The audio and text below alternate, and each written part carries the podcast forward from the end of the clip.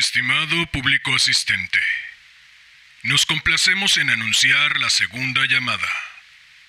Segunda. Hola, hola. Muy buenos días, tardes, noches, madrugadas. Quien quiera que sea que se encuentre al otro lado escuchando. Queridos gatos locos, este capítulo es particularmente especial como particularmente especial es esta semana, al menos para mí. Aunque debo confesar que me encanta pensar que para ustedes también lo es, que mi dicha es compartida por quienes quiera que sean y desde donde sea que me estén escuchando. Guiño, guiño.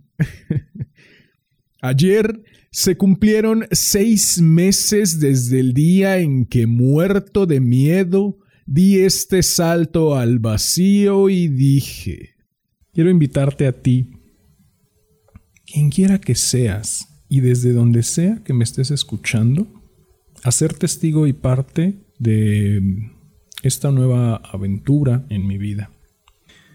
Eh, la cual lleva por título Damián Sastre presenta Déjame leerte un cuento. Si bien es cierto, el miedo no se ha ido, también lo es que dejé de alimentarlo tan a menudo y una vez que comenzó a comportarse de un modo más doméstico, lo cambié de puesto y lo puse al servicio de mi perfeccionismo. Vale la pena mencionar que a mi perfeccionismo me lo tuve que llevar de fiesta y desde aquel día lo mantengo levemente ebrio de fantasía y literatura. Aprovechando su estado, me he nombrado timonel y a él lo he convertido en vigía. Y gracias a todos esos estratégicos movimientos, la navegación de esta nave de los locos, de los gatos locos, se ha vuelto mucho más amena. Se los he contado a medias y un poco entre velos, hoy lo repito y complemento con una pizquita más de claridad. Este podcast surgió como rayo de luz en medio de una densa niebla que amenazaba con borrar el camino. Surgió como una bifurcación posible en mitad de un camino que hasta antes de dicha bifurcación apuntaba hacia el abismo. Surgió mitad como duda y mitad como posible respuesta a dicha duda. Surgió Hoy lo sé, de mi lado más luminoso deseando imponerse frente a la tan conocida y aún así tan temida obscuridad que amenazaba con instalarse y conducirme un pelín más hacia la locura.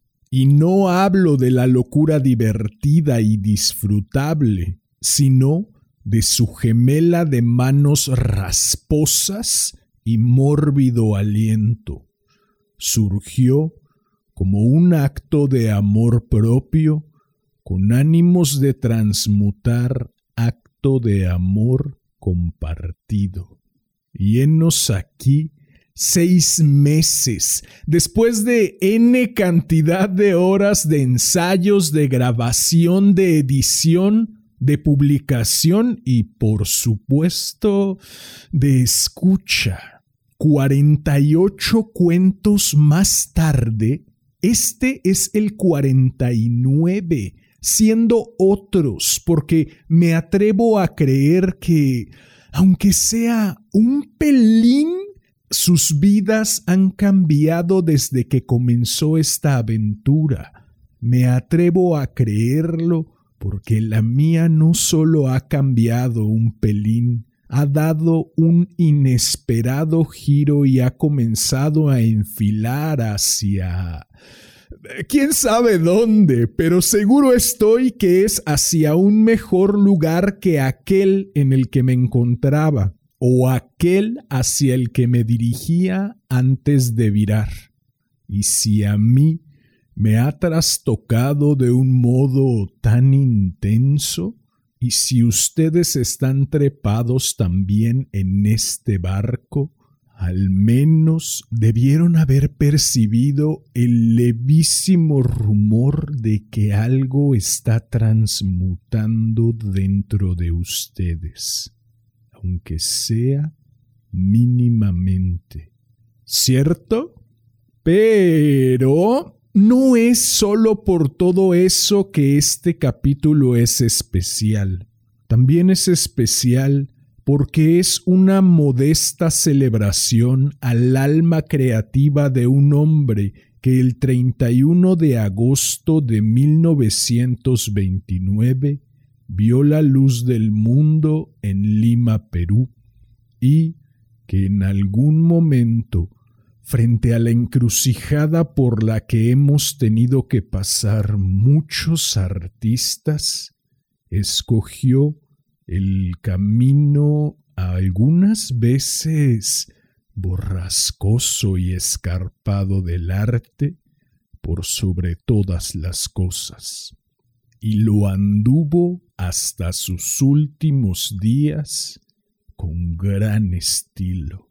Muestra de su gran estilo es este cuento que, como ya es costumbre, Dedico a mi madre por leerme cuando era niño, a mi padre por regalarme aquella radiocasetera, al niño que fui por combatir el aburrimiento con tanta creatividad, al hombre que soy por tomar este sueño entre las manos y trabajar por tornarlo realidad. Y por último, no por ello menos importante, a ti, quien quiera que seas y desde donde sea que me estés escuchando. Ha llegado la hora de correr el telón y de que empiece la función. Estimado público asistente, Damián Sastre presenta La encrucijada de Julio Ramón Ribeiro. Esta es tercera llamada. Tercera. Comenzamos.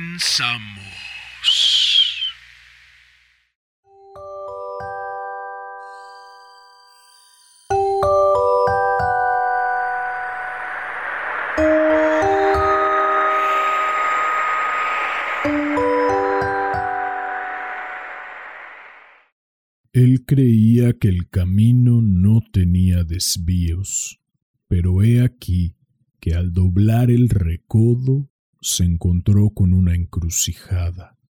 Se quedó un momento pensativo, buscando una señal, un letrero que lo orientara.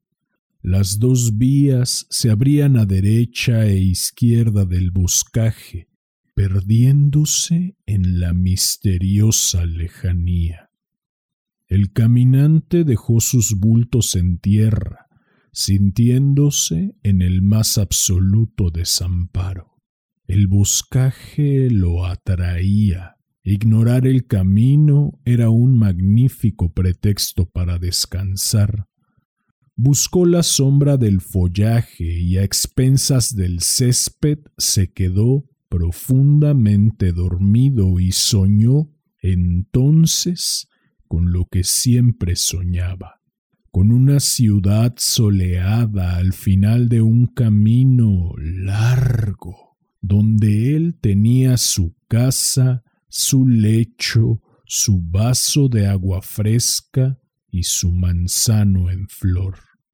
Un ruido lo hizo despertar y a través de la maleza le pareció divisar un rostro hirsuto y barbudo que se escondía.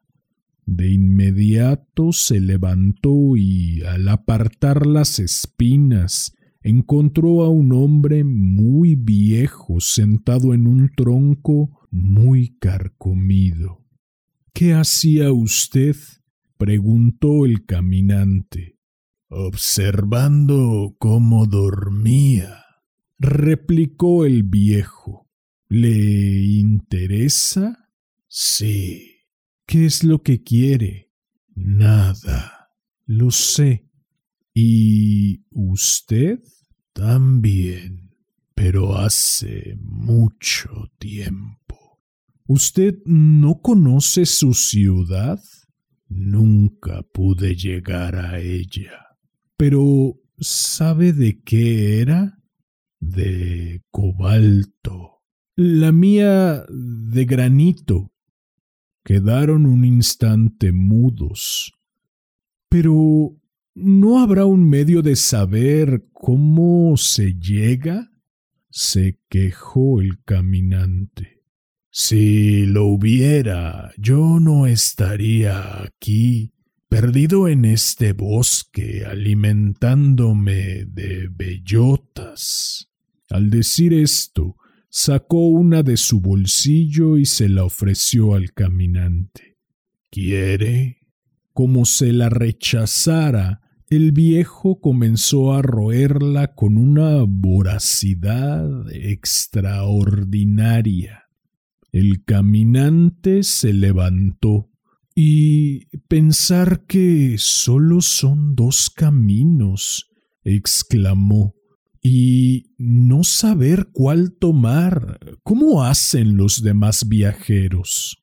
Algunos vienen instruidos, les han advertido, toma por la derecha, toma por la izquierda y sin cavilar se lanzan en busca de su ciudad.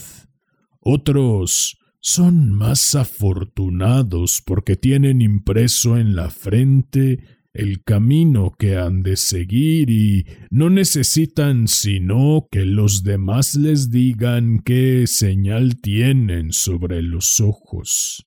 Mírame, exclamó el caminante. Mírame en la frente. ¿No tengo alguna señal? El viejo lo observó.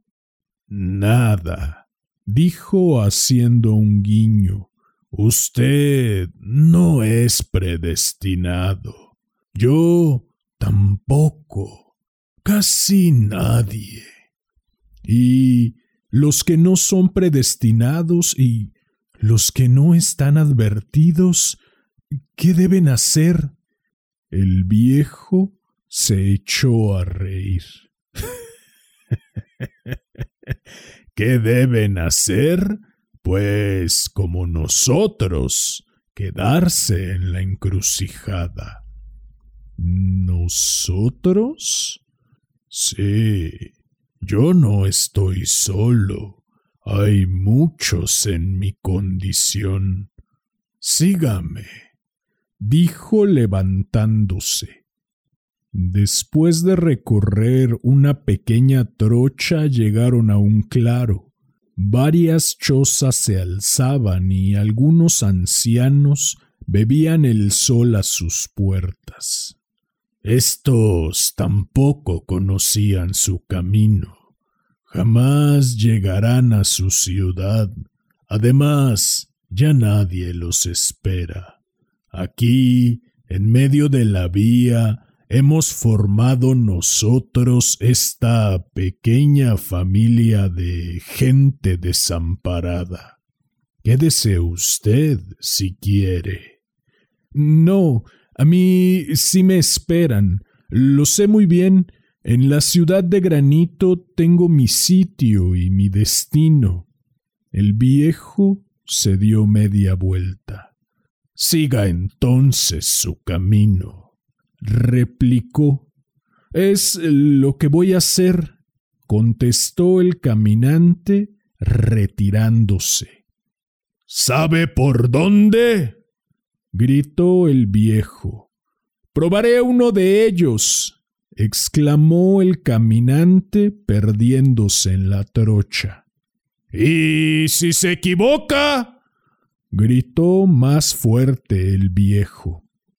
El caminante no le replicó, pero a poco asomó su rostro. ¿Y si me equivoco? preguntó a su vez. Entonces... Entonces no podrá regresar. Entonces, ¿qué cosa haré?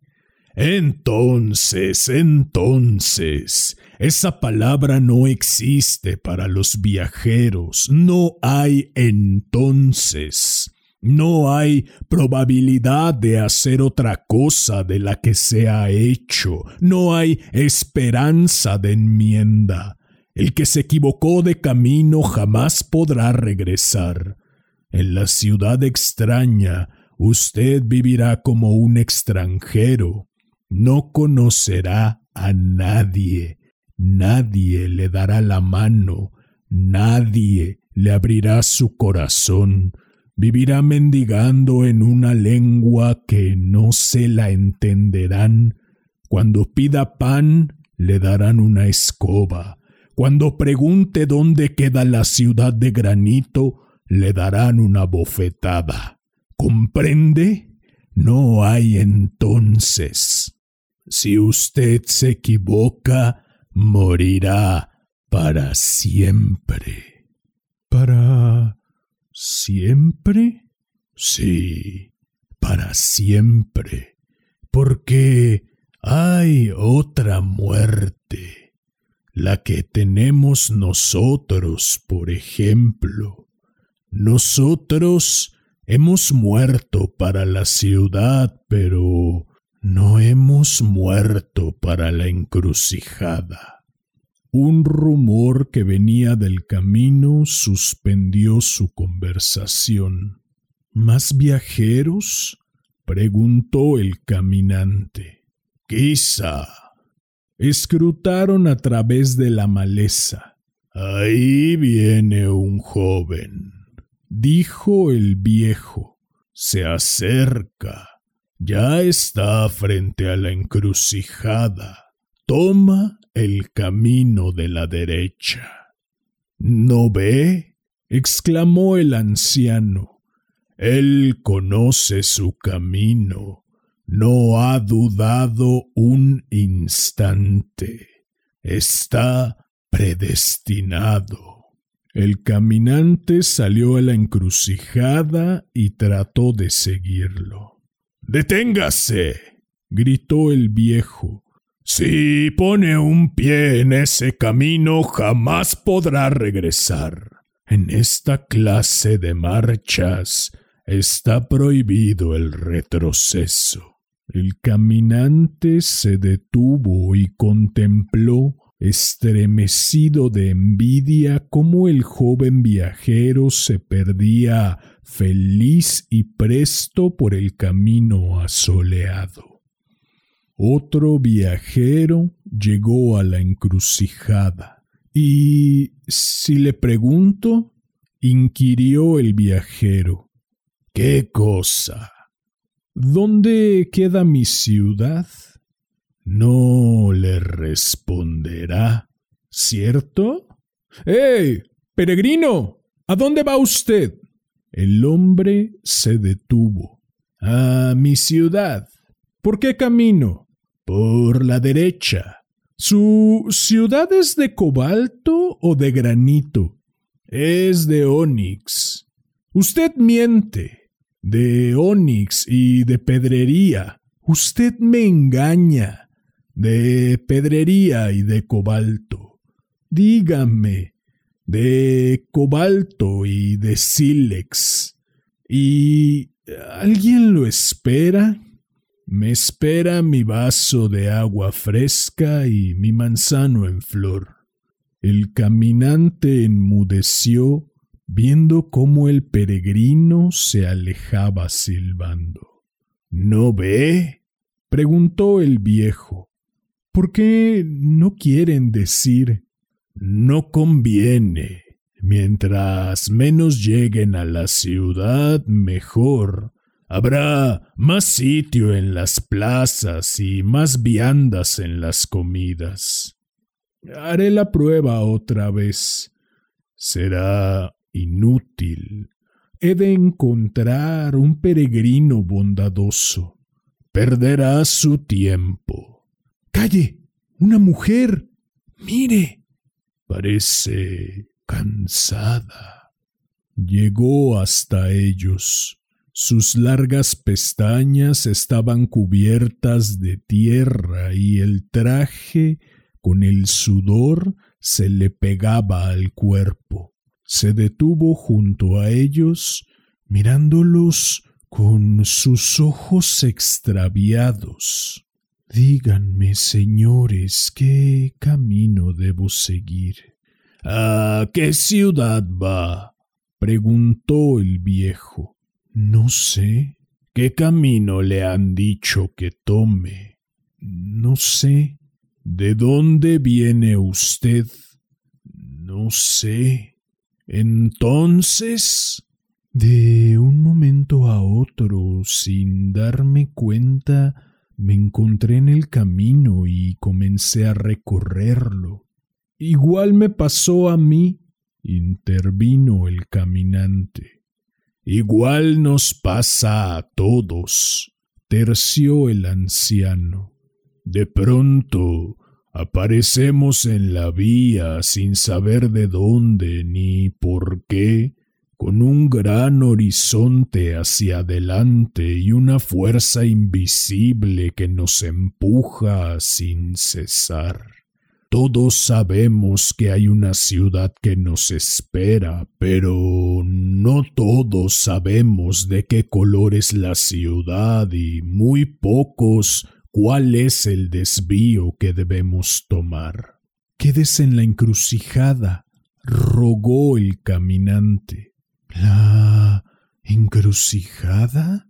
Esta es la encrucijada. Aquí se ha fundado una ciudad para los extraviados.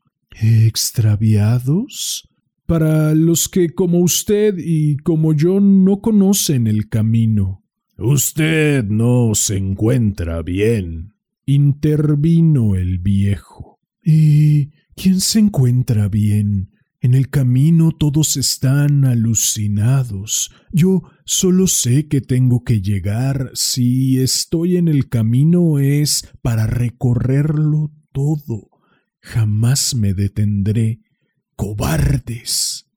¿Le espera alguien? He visto en sueños un hombre de cabello negro y una cuna rosada como la aurora. Déjeme mirar su frente. La mujer acercó su rostro. No hay ninguna señal, anunció el caminante. Usted como yo no estamos predestinados. No importa, llegaré. El viejo la cogió del brazo. Quédese. Llegaré. El caminante la abrazó. Acompáñenos. Llegaré. Los dos suplicaron. No parta. No parta. Llegaré, llegaré. Suéltenme. Déjenme seguir. La soltaron. Ella se perdió por el camino de la izquierda. Su andar era cada vez más lento. A los cien pasos se detuvo cayó y con su traje escarlata parecía una mancha de sangre sobre el camino. He ahí una mujer que no tenía ciudad, dijo el anciano. Mejor que haya caído porque donde quiera que hubiera llegado sería tratada como forastera. Yo no quiero ser forastero, musitó el caminante. Nadie quiere serlo. Sin embargo, las ciudades están atestadas de ellos. Es tan fácil equivocarse. Preferible es la encrucijada amo la encrucijada. Yo no, la detesto, porque he de tomarla como una compensación a falta de mi ciudad. Quédese, que la noche se avecina. Me quedaré hasta que amanezca. Es peligroso, le advierto. La encrucijada subyuga. Muchos pernoctaron aquí y se enamoraron para siempre de su tranquilidad. Es un remanso en el torrente del camino. Llegaron al claro del bosque. Los hombres de la encrucijada habían encendido hogueras y en cuclillas, masticando raíces, evocaban sus ciudades distantes. En mi ciudad hay vino y claveles. En la mía alfajores y golondrinas. En la mía estanques con peces de colores. En la mía catedrales góticas. ¿Por qué no hemos llegado? Somos unos cobardes, no unos ignorantes, no unos desventurados. Somos hombres de medio camino. Somos hombres de encrucijada. No tenemos señales en la frente. Nadie nos ha advertido el desvío. ¿Cómo me hubiera gustado emborracharme y adornar con claveles mis solapas? Yo me hubiera hartado de dulces y cenaría huevos de golondrina. Yo daría migajas a los peces de mi estanque. Yo haría genuflexiones ante los cristos de mis catedrales. Todos en coro repitieron, somos hombres de encrucijada, comamos nuestras bellotas. Se fueron apagando las hogueras y los ancianos retornaron a sus chozas. Quédese en la encrucijada, murmuró el viejo cuando estuvieron solos. No tendrá un palacio, pero sí una cabaña. No tendrá un lecho de rosas, pero sí una tarima de hojas secas.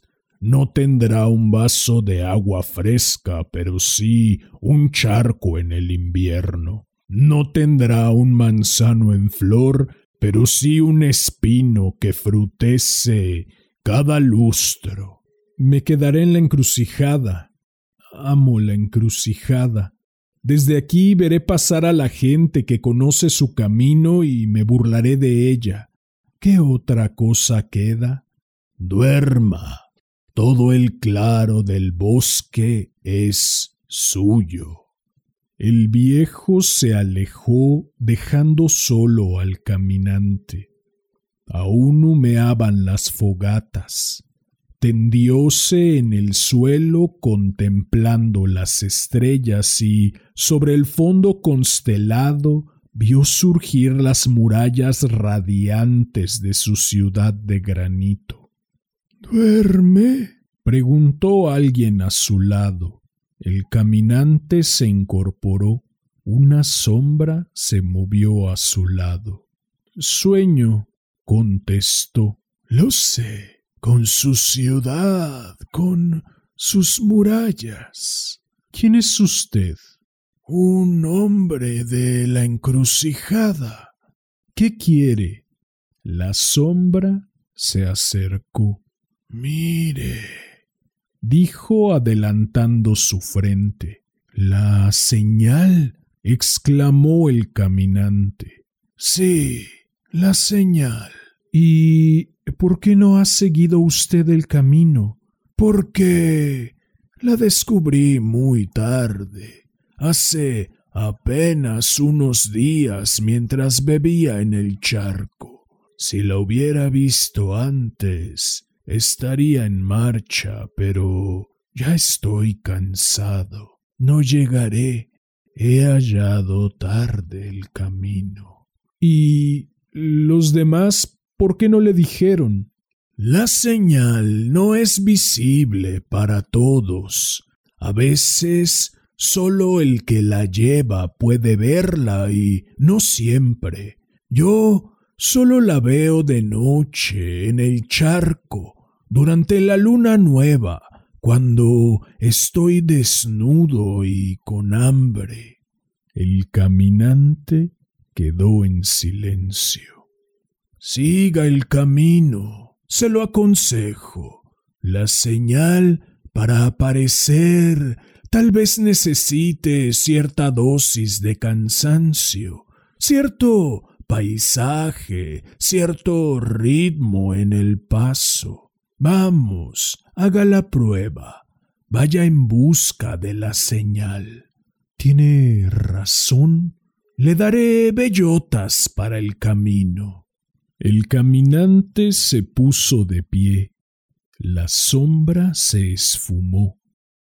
Cruzó el bosque y llegó a la encrucijada. Los caminos se abrían en la penumbra. Tomó al azar el de la izquierda. Las alondras trinaban en los robledales y en occidente florecían los rosales del alba. Anduvo sin tregua por el camino que no tenía desvíos, atisbando desde las alturas el horizonte. Pasaron las horas, los días, y en cuanto charco encontrara, contemplaba su imagen buscando inútilmente la señal. Su frente agrietada solo guardaba tierra y cenizas. El camino tornábase cada vez más ingrato, parecía cavado en roca viva. Todo resto de vegetación desapareció no había alondras ni regatos. Entró a un desfiladero. Abundaban los cráneos. Hedía. Al final divisó a una masa sobre la tierra. Era una mujer. Levántame. gimió. Él se detuvo. Cárgame, añadió. Él se reclinó. Llévame contigo. ¿A dónde quieres ir?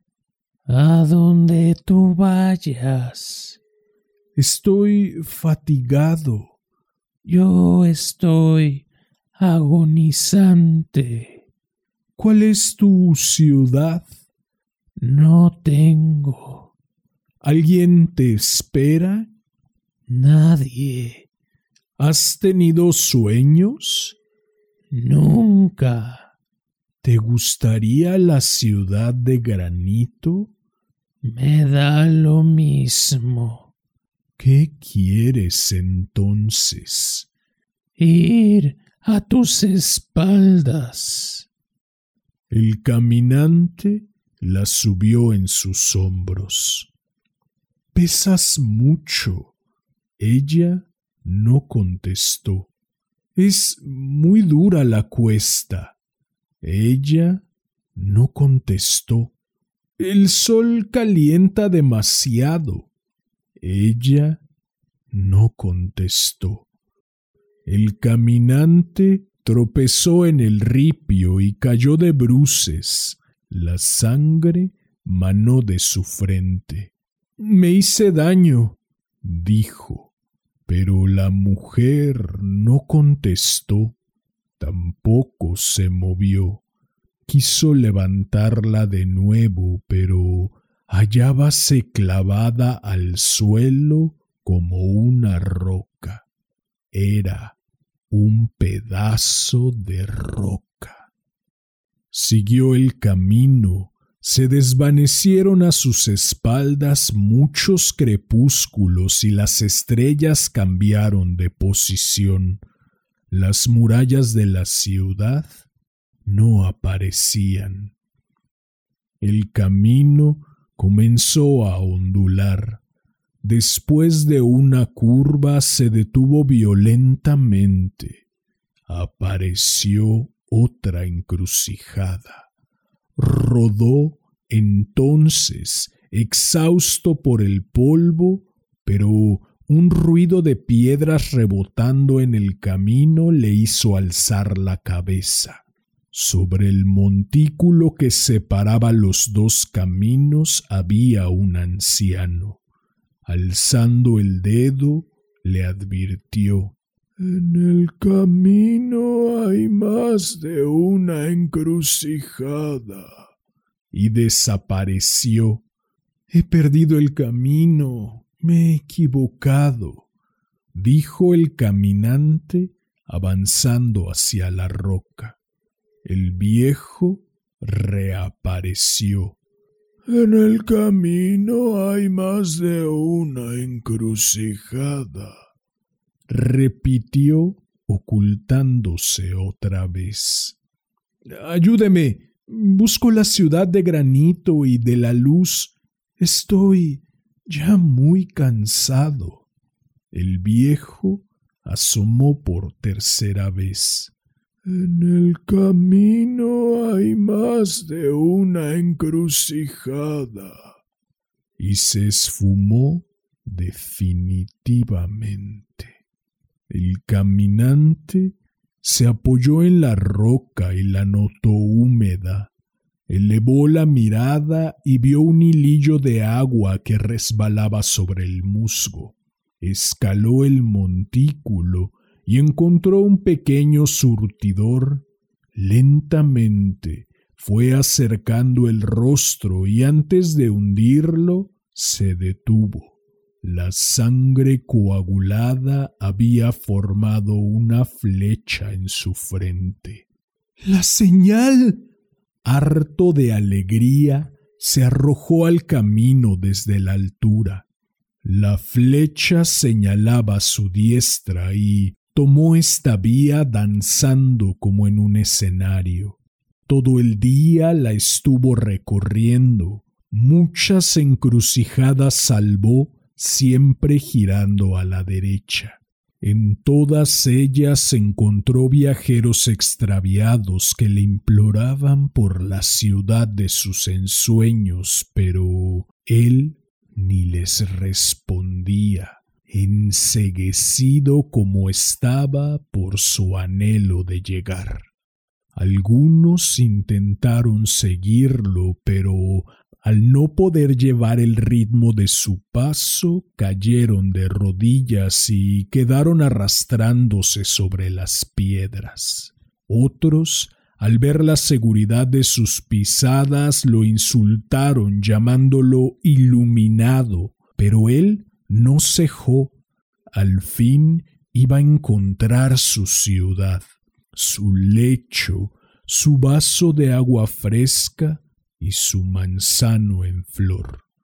Una noche divisó, bañada por la luna, una línea blanca en el horizonte. Al amanecer lloró de júbilo.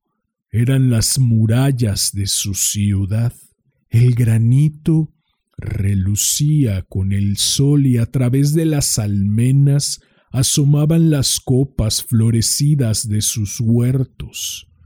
Llegó al caer la noche, cruzó el foso emocionado, acarició los muros con voluptuosidad y besando las puertas guarnecidas de hierro, esperó a que le abrieran mas parecía que no se habían percatado de su presencia. Golpeó la puerta con ambos puños. Silencio. Nadie salía a recibirlo. Fue pasando la noche. Al amanecer Tenía los nudillos ensangrentados y quebrada la voz. Con el primer rayo del sol se abrió una ventana enrejada y asomó un gendarme. ¿Qué quiere usted? preguntó. Entrar. ¿Por qué? Porque esta es mi ciudad. ¿Quién lo espera? Mi lecho. Aquí no hay lechos. Mi vaso de agua fresca. Aquí no hay agua fresca. Mi manzano en flor. Aquí no hay manzano en flor. ¿No es esta la ciudad de granito? No, señor. ¿Qué ciudad es entonces? La ciudad de cobalto. La ventana se cerró con estrépito y toda la puerta quedó resonando como un gigantesco tambor. El caminante miró a las murallas. Ya no eran blancas como antes las viera. Un color rojizo violáceo las teñía. He equivocado el camino murmuró.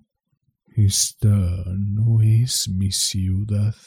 Soy aquí un forastero. Debí quedarme en la encrucijada. Dio media vuelta hacia atrás y quiso regresar, pero no pudo. Hacia atrás ya no había camino. Todo era un campo eriazo por donde jamás podía haber transitado un peregrino. Se había ido borrando conforme lo recorría. Solo a los costados se abría el foso que rodeaba las murallas.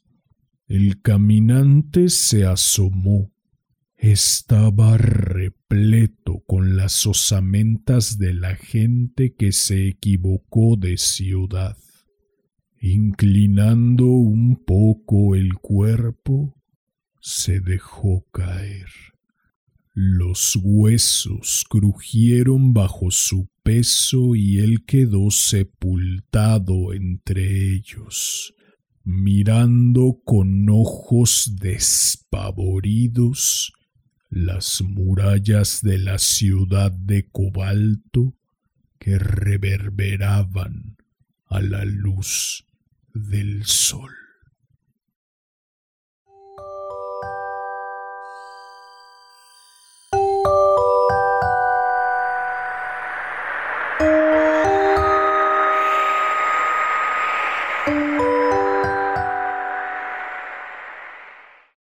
Bien, pues eso fue la encrucijada de Julio Ramón Ribeiro. Feliz cumpleaños hasta las estrellas, maestro. Espero que lo hayas disfrutado.